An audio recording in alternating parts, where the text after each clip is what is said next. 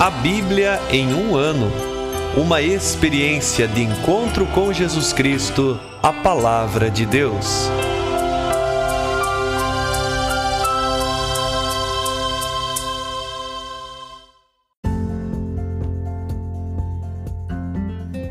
Olá, eu sou André, seminarista na Diocese de Ponta Grossa, no Paraná. Você está ouvindo o podcast A Bíblia em um ano Usando um plano de leitura cronológico, vamos ler a Bíblia inteira em 365 dias, descobrindo como a história da salvação se desdobra e se atualiza em nossas próprias vidas e na vida da Igreja. Estamos usando a Bíblia Católica com a tradução oficial da Conferência Nacional dos Bispos do Brasil. Você pode acessar o plano de leitura completo por meio de um link que você encontra na página do Instagram, a um ano ou no facebook.com barra seminariopg.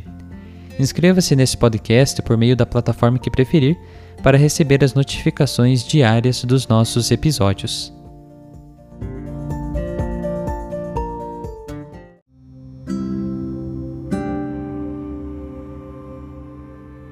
Olá, eu sou o Padre Jaime Roça, da Diocese de Ponta Grossa, no Paraná.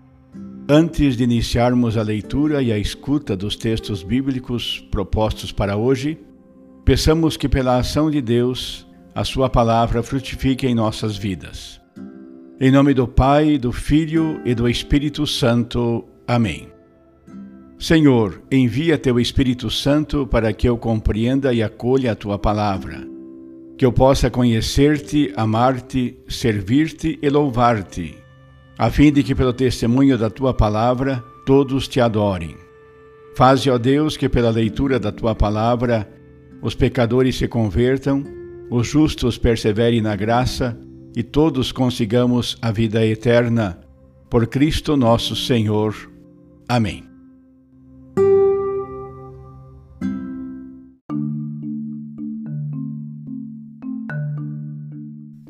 Hoje é o dia 156 de nosso podcast A Bíblia em um ano, e nós leremos os capítulos 11 a 13 do Evangelho segundo São Mateus, onde nosso Senhor faz milagres e também ensina por meio de parábolas. E leremos também o Salmo 67. Evangelho segundo São Mateus, capítulo 11. Depois que concluiu estas instruções aos doze discípulos, Jesus partiu dali a fim de ensinar e anunciar nas cidades da região. Ora, João Batista, estando na prisão, ouviu falar das obras do Cristo e mandou alguns discípulos para lhe perguntar: És tu aquele que há de vir, ou devemos esperar outro? Jesus respondeu-lhes: Ide contar a João o que estáis ouvindo e vendo. Cegos recobram a vista, paralíticos andam, leprosos são purificados, surdos ouvem, mortos ressuscitam e aos pobres é anunciado o Evangelho. E bem-aventurado que não se escandalizar por causa de mim. Enquanto os enviados se afastavam, Jesus começou a falar às multidões sobre João. Que fostes ver no deserto? Um caniço agitado pelo vento? Que fostes ver? Um homem vestido de roupas finas? Olhai, os que vestem roupas finas estão nos palácios dos reis. Que fostes ver então? Um profeta? Sim, eu vos digo, e muito mais que profeta. Este é de quem está escrito: Eis que envio meu mensageiro à tua frente, para preparar o teu caminho diante de ti. Em verdade eu vos digo: entre todos os nascidos de mulher, não surgiu ninguém maior do que João Batista. No entanto, o menor no reino dos céus é maior do que ele. A partir dos dias de João Batista até agora, o reino dos céus irrompe com força e fortes dele se apoderam, pois todos os profetas e a lei profetizaram até a vinda de João. E se quereis saber, ele é Elias que deve vir. Quem tem ouvidos, ouça. A quem vou comparar esta geração? É parecida com crianças sentadas nas praças, gritando umas às outras. Tocamos flauta para vós e não dançastes. Entoamos cantos de luto e não chorastes. Veio João, que não come nem bebe, e dizem: tem um demônio. Veio o filho do homem que come e bebe, e dizem: É um comilão e beberrão, amigo de publicanos e de pecadores. A sabedoria, no entanto, foi reconhecida justa, graças às suas obras. Então Jesus começou a censurar as cidades onde se realizara a maior parte de seus milagres, por não terem se arrependido. Ai de ti, Corazim, ai de ti, Betsaida, se os milagres feitos no meio de vós tivessem acontecido em Tiro e Sidônia, há muito tempo elas teriam se arrependido, com roupas de saco e com cinza. Pois bem, eu vos digo, no dia do juízo, Tiro e Sidônia serão tratadas com menos rigor do que vós. E tu, Cafarnaum, acaso serás elevada até o céu? Até o inferno descerás. Se tivessem acontecido em Sodoma os milagres feitos no meio de ti, ela existiria até hoje. Eu, porém, te digo: no dia do juízo, Sodoma será tratada com menos rigor do que tu. Por aquele tempo, Jesus pronunciou estas palavras. Eu te louvo, Pai, Senhor do céu e da terra, porque escondeste estas coisas aos sábios e entendidos e as revelaste aos pequeninos. Sim, ó Pai, assim foi do teu agrado. Tudo me foi entregue por meu Pai, e ninguém conhece o Filho senão o Pai. E ninguém conhece o Pai senão o Filho, e aquele a quem o Filho o quiser revelar. Vinde a mim todos os que estáis cansados e carregados de fardos, e eu vos darei descanso. Tomai sobre vós o meu jugo e aprendei de mim, porque sou manso e humilde de coração, e encontrareis descanso para vós, pois o meu jugo é suave e o meu fardo é leve. Capítulo 12 Naquele tempo, num dia de sábado, Jesus passou pelas plantações de trigo. Seus discípulos estavam com fome e começaram a arrancar espigas para comer. Vendo isso, os fariseus disseram-lhe: Olha, os teus discípulos fazem o que não é permitido fazer no sábado. Ele respondeu: Nunca lestes o que fez Davi quando teve fome, ele e seus companheiros? Entrou na casa de Deus e todos comeram os pães da oferenda, que nem ele nem seus companheiros, mas só os sacerdotes podiam comer? Ou nunca lestes na lei que em dia de sábado os sacerdotes no templo violam o sábado sem serem culpados? Ora, eu vos digo: aqui está quem é maior do que o templo. Se compreendesseis o que significa misericórdia eu quero, não sacrifícios, não condenaríeis os inocentes. Com efeito, o Filho do Homem é Senhor do sábado. Prosseguindo dali, Jesus foi à sinagoga deles, e lá estava um homem que tinha a mão seca. Eles perguntaram a Jesus a fim de acusá-lo: É permitido curar em dia de sábado? Ele respondeu: Se alguém de vós possui uma só ovelha e ela cai num poço em dia de sábado, não vai apanhá-la e tirá-la dali? Ora, um ser humano vale muito mais do que uma ovelha. Portanto, em dia de sábado é permitido fazer o bem. Disse então ao homem: Estende a mão. Ele estendeu a mão, que se recuperou como a outra. Os fariseus, porém, saíram e conspiraram contra ele, a fim de o matar. Ao saber disso, Jesus retirou-se dali. Grandes multidões o seguiram, e ele curou a todos. Advertiu-os, no entanto, para que não dissessem quem ele era. Assim se cumpriu o que fora dito pelo profeta Isaías: Eis o meu servo que escolhi, o meu amado, no qual está meu agrado. Sobre ele porei o meu espírito, e ele anunciará às nações o julgamento. Ele não discutirá nem gritará, nas praças ninguém ouvirá sua voz. Não quebrará o caniço rachado, nem apagará a mecha que fumega até que faça o julgamento triunfar, e em seu nome as nações porão sua esperança. Então trouxeram um possesso que era cego e mudo. Jesus o curou, de modo que podia falar e enxergar. Toda a multidão se espantou e começou a dizer: Não será este o filho de Davi? Os fariseus, porém, ao ouvirem isso, disseram: Ele expulsa os demônios por Beuzebu, o chefe dos demônios. Conhecendo seus pensamentos, Jesus lhes disse: Todo reino internamente dividido ficará em ruínas, e toda cidade ou casa internamente dividida não se manterá. Se Satanás expulsa Satanás, está dividido internamente. Como então o seu reino se manterá? E se é por Beuzebu que eu expulso demônios, pelo poder de quem então vossos discípulos os expulsam? Por isso eles mesmos serão vossos juízes. Se, no entanto, eu expulso demônios pelo Espírito de Deus, é porque já chegou até vós o reino de Deus. Ou como pode alguém entrar na casa de um homem forte e saquear seus pertences sem antes amarrá-lo? Só depois saqueará sua casa. Quem não está comigo é contra mim, e quem não ajunta comigo espalha. Por isso eu vos digo: todo pecado e toda blasfêmia serão perdoados, mas a blasfêmia contra o Espírito Santo não será perdoada. Mesmo se alguém falar uma palavra contra o Filho do Homem, isso lhe será perdoado, mas se falar contra o Espírito Santo, não lhe será perdoado, nem neste mundo, nem no mundo que há de vir. Se a árvore for boa, o fruto será bom. Se a árvore for má, o fruto será mau. É, portanto, pelo fruto que se conhece a árvore. Crias de víboras, como podeis falar coisas boas sendo maus? A boca fala daquilo que o coração transborda. Quem é bom tira coisas boas do seu bom tesouro, mas quem é mau tira coisas más do seu mau tesouro. Ora, eu vos digo: de toda palavra vã que se proferir, há de se prestar conta no dia do juízo. Por causa das tuas palavras serás justificado, e por causa das tuas palavras serás condenado. Então alguns escribas e fariseus disseram a Jesus: Mestre, queremos ver um sinal da tua parte. Ele respondeu-lhes: Uma geração má e adúltera busca um sinal, mas nenhum sinal lhe será dado, a não ser o sinal do profeta Jonas. De fato, como Jonas esteve três dias e três noites no ventre da baleia, assim também o filho do homem estará três dias e três noites no seio da terra.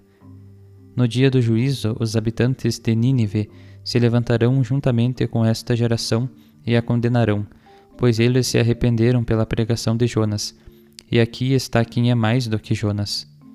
No dia do juízo, a rainha do sul se levantará juntamente com esta geração e a condenará, pois ela veio dos confins da terra para ouvir a sabedoria de Salomão. E aqui está quem é mais do que Salomão. Quando o espírito impuro sai de alguém, fica vagando por lugares áridos buscando repouso sem encontrar. Então ele diz: Vou voltar à minha casa de onde saí. E quando chega, encontra-a desocupada, varrida e arrumada. Então ele vai e leva consigo outros sete espíritos piores do que ele, e eles entram e instalam-se ali. No fim, o estado dessa pessoa fica pior do que antes. Assim acontecerá também com esta geração má. Enquanto Jesus ainda falava às multidões, sua mãe e seus irmãos estavam do lado de fora, procurando falar com ele. Alguém lhe disse: Olha, tua mãe e teus irmãos estão lá fora e querem falar contigo. Ele respondeu àquele que lhe falou: Quem é minha mãe e quem são meus irmãos? E estendendo a mão para os discípulos, acrescentou: Eis minha mãe e meus irmãos. Todo aquele que faz a vontade do meu Pai, que está nos céus, esse é meu irmão, minha irmã e minha mãe. Capítulo 13 Naquele dia Jesus saiu de casa e sentou-se junto ao mar, e grandes multidões ajuntaram-se ao seu redor. Por isso entrou num barco e sentou-se, enquanto toda a multidão ficava em pé na praia. Ele falou-lhes muitas coisas em parábolas, dizendo: O semeador saiu para semear. Ao semear, algumas sementes caíram à beira do caminho, e os pássaros vieram e as comeram. Outras caíram em terreno rochoso, onde não havia muita terra. Brotaram logo, porque a terra não era profunda, mas quando saiu o sol, queimaram-se e secaram, por não terem raiz. Outras ainda caíram no meio dos espinhos, e os espinhos cresceram e as sufocaram. Outras, enfim, caíram na terra boa e deram fruto, cem, sessenta ou trinta por um. Quem tem ouvidos, ouça. Aproximando-se, os discípulos disseram a Jesus: por que eles falas em parábolas? Ele respondeu: Porque a vós foi dado conhecer os mistérios do reino dos céus, mas a eles não. Com efeito, a quem tem será dado ainda mais, e terá em abundância, mas a quem não tem será tirado até o que tem. Por isso eu lhes falo em parábolas, porque quando olham não veem, e quando ouvem não escutam, nem entendem. Deste modo cumpre-se neles a profecia de Isaías com os ouvidos ouvireis e não entendereis. Olhando, olhareis e nada vereis, pois o coração desse povo se endureceu. Eles ouviram com o ouvido indisposto e fecharam os seus olhos, para não verem com os olhos, nem escutarem com os ouvidos, nem entenderem com o coração, nem se converterem para que eu os cure. Bem-aventurados, porém, são os vossos olhos, porque veem, e os vossos ouvidos, porque escutam. Em verdade vos digo: muitos profetas e justos desejaram ver o que estáis vendo e não viram, desejaram escutar o que estáis escutando e não escutaram.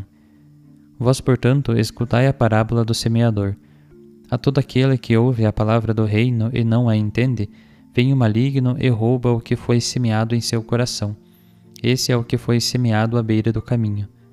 O que foi semeado no terreno rochoso é quem ouve a palavra e logo a recebe com alegria, mas não tem raiz em si mesmo. É de momento e surgindo tribulação ou perseguição por causa da palavra, logo fica escandalizado. O que foi semeado no meio dos espinhos é o que ouve a palavra, mas as preocupações mundanas e a ilusão da riqueza sufocam a palavra e ele fica sem fruto.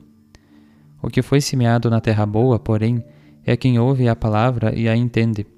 Esse produz fruto, um cem, outro sessenta, outro trinta. Jesus lhes propôs outra parábola. O reino dos céus é como alguém que semeou boa semente no seu campo. Enquanto todos dormiam, veio seu inimigo, semeou o joio no meio do trigo e foi embora. Quando o trigo cresceu e as espigas começaram a se formar, apareceu também o joio. Os servos foram procurar o dono e lhe disseram: Senhor, não semeaste boa semente no teu campo? De onde veio então o joio? O dono respondeu: Algum inimigo fez isso. Os servos perguntaram ao dono: Queres que vamos retirar o joio? Não, disse ele. Pode acontecer que ao retirardes o joio, arranqueis também o trigo. Deixai crescer um e outro até a colheita, e no momento da colheita direi aos ceifadores: Retirai primeiro o joio e arrancai-o em feixes para ser queimado. O trigo, porém, guardai-o no meu celeiro. Jesus lhes propôs ainda outra parábola. O reino dos céus é como um grão de mostarda que alguém semeou no seu campo. Embora seja a menor de todas as sementes, ao crescer fica maior que as hortaliças e torna-se árvore, de modo que os pássaros do céu vêm abrigar-se nos seus ramos. E contou-lhes mais outra parábola.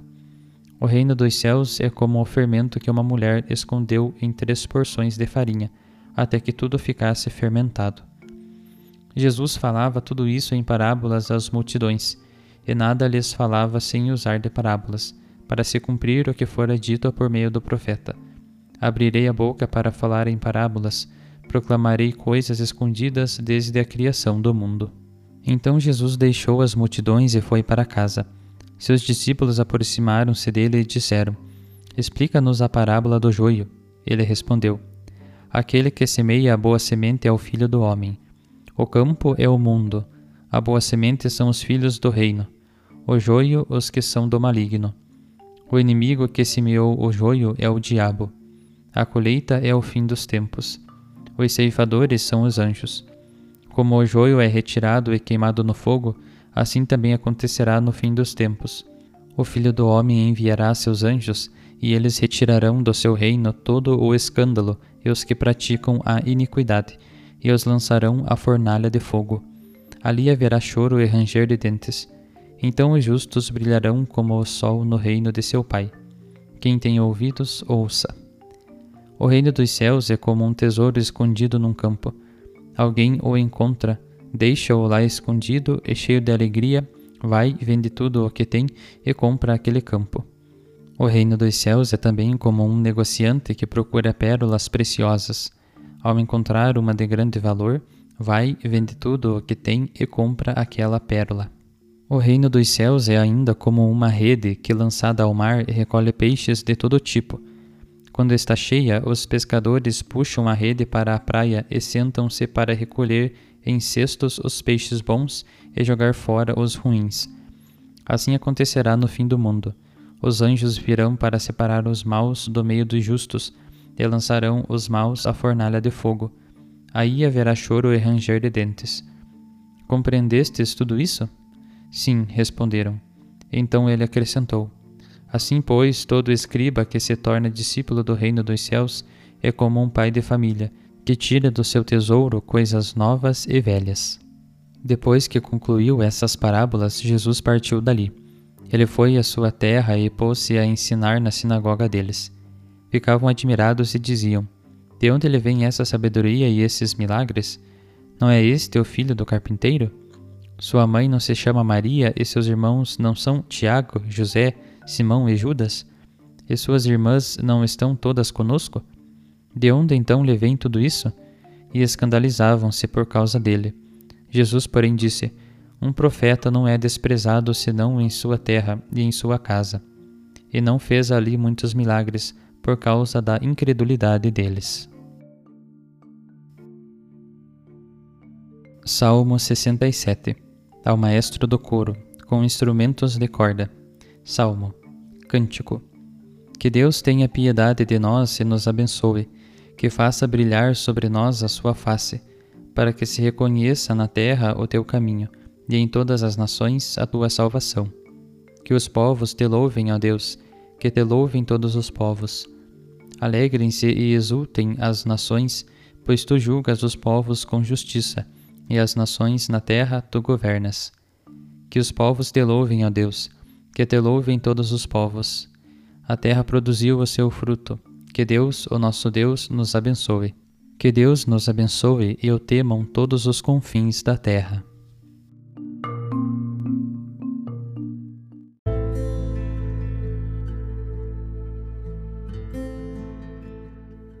Olá, sou Flávia Nascimento, da Diocese de Ponta Grossa, no Paraná. Pertenço ao Instituto Secular Servas de Jesus Sacerdote. No transcorrer dos capítulos 11 e 12 do Evangelho de Mateus, ouvimos as diversas reações suscitadas pelo ministério de Jesus e dos discípulos. A oposição, que já se insinuava anteriormente, agora é muito mais explícita e fica evidenciada na crescente hostilidade dos representantes do judaísmo oficial. Essa hostilidade se manifesta na incredulidade das cidades da Galiléia, nas disputas sobre a lei e o repouso sabático e numa grave acusação sobre a origem da obra salvífica de Jesus. Mas finalmente aparece também a dócil aceitação de Jesus por parte dos humildes e simples. Encantados, observamos Jesus expressar a sua íntima unidade com o Pai e lhe dar graças por ter concedido sua revelação aos pequeninos. Jesus, que é manso e humilde, e no qual encontram descanso todos os fatigados pelas insuportáveis cargas impostas pelos representantes do judaísmo legalista. Diante dessas duas formas de reagir à ação de Jesus, surge um questionamento: em que grupo nós estaríamos Seríamos como os representantes do judaísmo oficial que foram hostis e rejeitaram a novidade do reino apresentada por Jesus? Ou estaríamos entre os pequeninos, humildes e simples, que acolheram o Senhor com o coração aberto e sedento de uma esperança verdadeira, e com isso tornaram-se sua família de discípulos? Na sequência, no capítulo 13, Jesus explica o mistério do reino por meio de uma série de parábolas. Isso acontece porque, numa situação onde predominam a desconfiança e a hostilidade, e para não privar totalmente o povo da luz de seus ensinamentos, Jesus encontra nas parábolas uma forma de apresentar os diversos aspectos da realidade do reino através de comparações com aspectos simples da vida. Todas as parábolas que ouvimos trazem lições muito importantes para todos nós, mas vamos mergulhar apenas em duas para compreender um pouco mais sobre o reino de Deus. Olhando para as parábolas do tesouro escondido no campo e da pérola preciosa, percebemos que a reação de quem encontra o tesouro e a pérola é praticamente igual. Ambos vendem tudo para adquirir aquilo que tem mais valor abandonando suas seguranças materiais e arriscando tudo que tem. Assim é a proposta de Jesus para quem se propõe a se envolver na construção do reino. É preciso estar disposto a se arriscar, a abandonar todas as seguranças em vista de um bem maior. Arriscar tudo. A construção do reino exige não somente a graça de Deus, mas também a disponibilidade ativa do homem. É preciso abandonar o pesado fardo de nossas seguranças para ficar com o tesouro maior. e fazer isso com alegria. Jesus, que é o tesouro escondido e a pérola de grande valor, só Ele pode suscitar em nossos corações a alegria verdadeira. A alegria de descobrir um sentido para a própria vida. A alegria de senti-la comprometida com a aventura da santidade, nos ensina o Papa Francisco. Em nossos dias, prossegue o Papa, a vida de alguns pode resultar medíocre e sem brilho, porque provavelmente não foram em busca de um verdadeiro tesouro. Contentaram-se com coisas atraentes, mas efêmeras, cintilantes, mas ilusórias, porque depois deixam na escuridão. O reino dos céus é um tesouro que renova a vida a cada dia e a expande em direção a horizontes mais amplos. Quem encontrou esse tesouro tem um coração criativo e em busca, que não repete, mas inventa, traçando e percorrendo novos caminhos que nos levam a amar a Deus, amar os outros e a amar verdadeiramente a nós mesmos. Peçamos que a Santíssima Virgem nos ajude a buscar todos os dias o tesouro do Reino dos Céus, a fim de que em nossas palavras e em nossos gestos se manifeste o amor que Deus nos deu através de Jesus.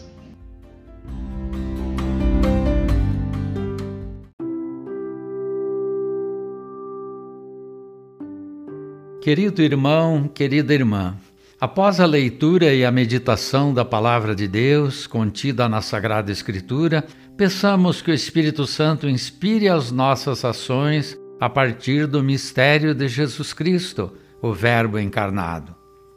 Oremos.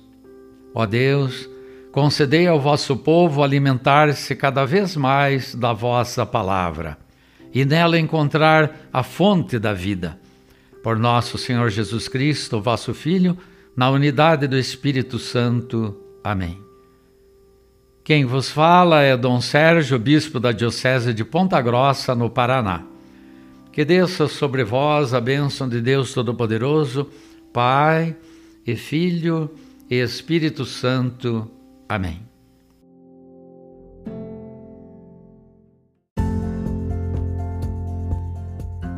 Você acaba de ouvir mais um episódio do podcast A Bíblia em um Ano. Continue nesse bom propósito de ouvir, ler e praticar a palavra de Deus. Rezemos por todos que estão fazendo este caminho de leitura da Bíblia. Procure também participar da sua comunidade. A permissão para uso do plano de leitura The Bible in a Year com Padre Mike Schmitz e Jeff Kevins foi concedida por Ascension. A versão original pode ser baixada em ascensionpress.com. Todos os direitos desse plano estão reservados à Ascension. Os demais conteúdos do podcast não são criados, revisados ou apoiados por Ascension. Até amanhã!